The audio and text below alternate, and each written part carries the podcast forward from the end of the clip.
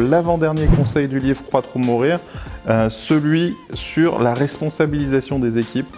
Il s'agit de bien recruter, on l'a vu hier, de bien former les équipes, mais aussi de les responsabiliser, que chacun soit euh, propriétaire de sa fonction, que chacun soit complètement euh, autonomisé pour être capable, avec une bonne définition de ses objectifs, une bonne définition de son périmètre, une bonne définition de ses responsabilités, soit capable de faire progresser sa fonction, d'arriver à ses objectifs, euh, d'arriver à des objectifs euh, et répondre aux attentes des autres collaborateurs euh, de l'équipe, être dans une dynamique où chacun est responsable, personne ne se défausse sur quelqu'un d'autre quand c'est sa responsabilité, on ne soit pas dans une recherche de coupable, mais dans une recherche permanente de solutions.